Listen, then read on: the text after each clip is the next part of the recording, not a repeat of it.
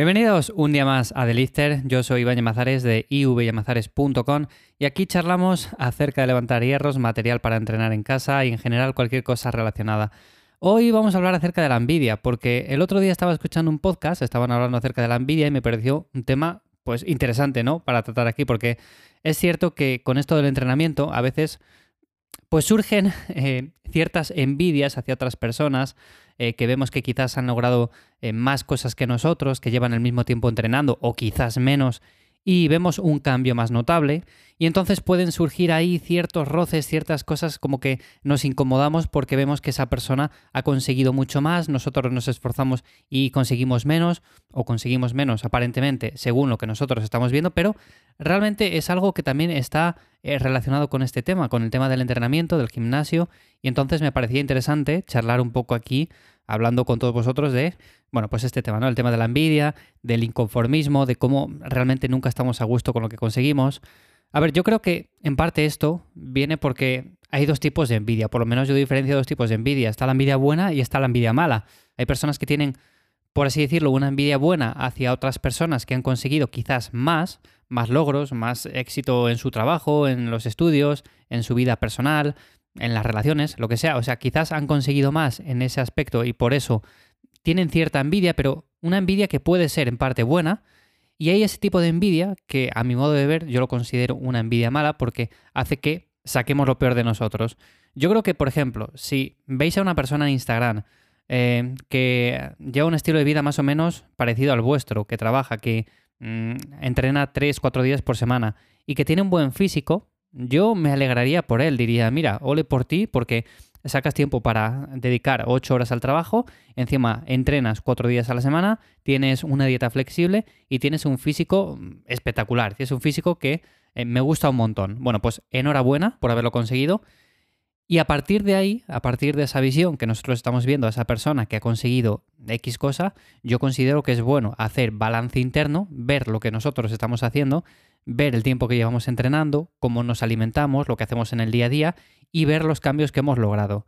Creo que es interesante esto porque si vemos a esa persona como un objetivo, como querer ser mejor que ayer, como por ejemplo yo quiero llegar a eso y lo voy a conseguir, pues eso es en parte una envidia buena. Ahora bien, si vemos a esa persona y nos sentimos automáticamente peor con nosotros mismos y con el resto de personas, a mi modo de ver, eso es una envidia mala, una envidia que no te favorece a la hora de conseguir tú esos mismos objetivos, de hacer algo positivo en el día a día. O sea, considero que si alguien tiene una envidia mm, rencorosa hacia otra persona porque ha conseguido algo que realmente quieres tú, pero que no eres capaz de hacerlo porque no dedicas el tiempo suficiente o porque tienes otras prioridades, pues eso no es nada bueno. Entonces, para mí la envidia es buena siempre y cuando, pues eso, esté la parte positiva de, venga, pues enhorabuena por lo que has conseguido, yo de verdad eres un ejemplo para mí y quiero conseguirlo también.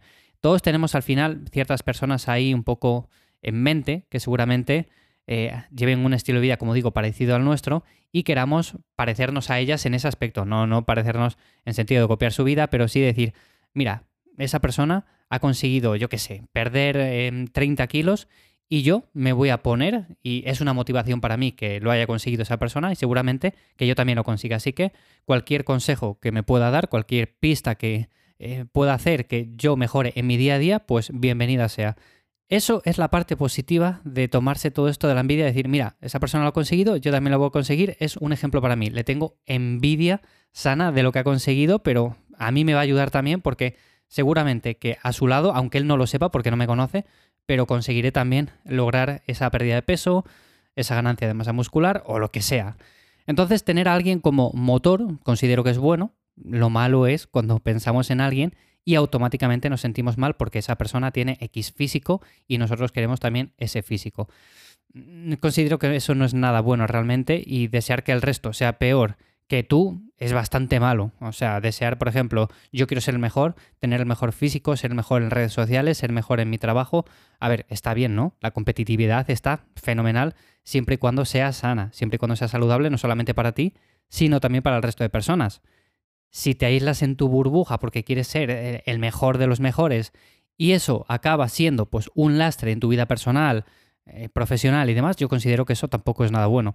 Esto está muy relacionado con el tema del inconformismo. Considero que todas las personas al final somos inconformistas con algún aspecto en nuestra vida. Puede ser eh, porque queremos tener un coche mejor, puede ser porque queremos tener un teléfono móvil mejor, una casa mejor, queremos tener un mejor trabajo, un mejor físico, eh, queremos perder más peso, queremos tener mejor salud. Bueno, al final, de una forma u otra, todos tenemos en mente cuatro o cinco cosas en las cuales queremos mejorar. Entonces, eso es inconformismo, que vuelvo a repetirlo, creo que el inconformismo en parte es bueno, cuando nos planteamos objetivos asequibles, objetivos que podemos lograr con el paso del tiempo sin que esto repercuta en nuestro día a día, sin que estemos, por ejemplo, haciendo cualquier cosa, eh, intentando avanzar en cualquier aspecto, por ejemplo, el trabajo, el entrenamiento, y que esto no lastre mi día a día con, por ejemplo, la persona que estoy viviendo o la persona con la que estoy compartiendo mi día a día. Entonces, mm, ¿has logrado X cosas? Pues siéntete orgulloso, orgullosa por eso que has conseguido, porque es mucho. Yo hay personas a veces que me llegan y me dicen, es que mira, llevo X años entrenando y de momento solamente he conseguido, no sé, ganar X cantidad de músculo, perder X cantidad de grasa, mejorar mi físico hasta X punto. Y yo digo, pero vamos a ver, vale, llevas este tiempo entrenando, seguramente quizás en esa misma situación se encuentren otras muchas personas, muchas habrán logrado más, otras muchas habrán logrado menos, y tú estás en ese punto que no es ni mejor ni peor. Mira el punto inicial, mira el punto en el que te encuentras y siéntete orgulloso porque has avanzado un montón. Entonces, tampoco tienes que compararte con la persona que está por encima de ti. Seguramente haya muchas personas que están por debajo de ti y que no estás mirando. Claro, como esas están por debajo, pues tampoco te interesa mirarlas, ¿no? Te interesa mirar al que está por encima. Pero si miras al que está por encima, ten esa envidia sana de decir, vale, pues yo lo lograré. O sea, con esfuerzo, con dedicación, con disciplina, pues seguramente que llegue a ese punto. Si es que es tu interés, si es que es lo que más deseas pero con una envidia sana, con una envidia de decir, vale, ese tío lo ha conseguido, enhorabuena por él, o esa tía lo ha conseguido, pues enhorabuena por ella. Pero no la envidia mala de decir, ojalá que le vaya mal, ojalá que eh, se lesione y así pierda todo lo que ha ganado. Bueno, pues considero que eso no es nada bueno, pero tampoco a nivel mental para uno mismo. Yo, por ejemplo, he conseguido mucho entrenando y si me hago la pregunta de, ¿podría haber llegado a más o puedo llegar a más? Seguramente sí, como todos, todos podemos llegar a más, pero claro, tenemos que optimizar muchísimos aspectos de nuestra vida.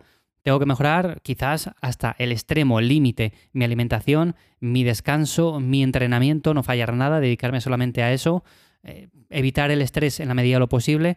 Seguramente que todos podemos mejorar aspectos de nuestro día a día y con esto vamos a mejorar nuestra versión de hoy o lo que estemos haciendo, seguramente que lo mejoremos, pero ¿podemos llegar a más? Pues sí, vamos a llegar a más, seguramente si nos esforcemos más. Ahora bien, ¿Merece la pena? ¿Estás en un punto en el que te gusta? Pues si estás, fenomenal. No hace falta tampoco que compliques más las cosas de lo que lo estás haciendo ahora.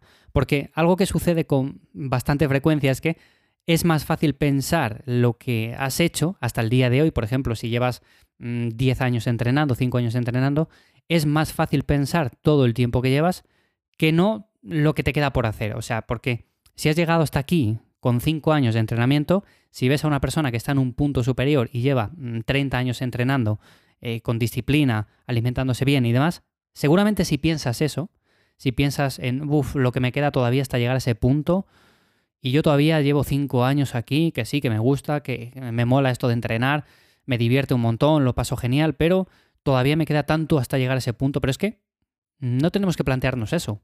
O sea, has llegado hasta aquí, mañana mejorarás, pasado mejorarás, la semana que viene también. Y eso es lo que importa, o sea, el camino. Estar día a día eh, trabajando, entrenando en lo que más te gusta, en lo que te apasiona y ya está. No pensar en todo lo que te queda hasta llegar a ese punto que vuelvo a repetir, para mí es envidia sana, envidia que todos tenemos y que es la positiva. Si tenemos una envidia que hace que no mejoremos, una envidia que hace que deseemos lo peor a esa otra persona que está por encima de nosotros, pues seguramente no sea ni beneficioso para ti como persona que busca lograr más en aquello que está haciendo, ni para el resto, sobre todo las personas que están conviviendo contigo. Así que hay que pensar en lo que hay que hacer hoy y ya está. O sea, ese sería el resumen del podcast de hoy. Hay que pensar en lo que tenemos que hacer en el día a día, si tenemos que entrenar, si tenemos que alimentarnos bien, pasarlo bien en general, disfrutar del proceso y poco más.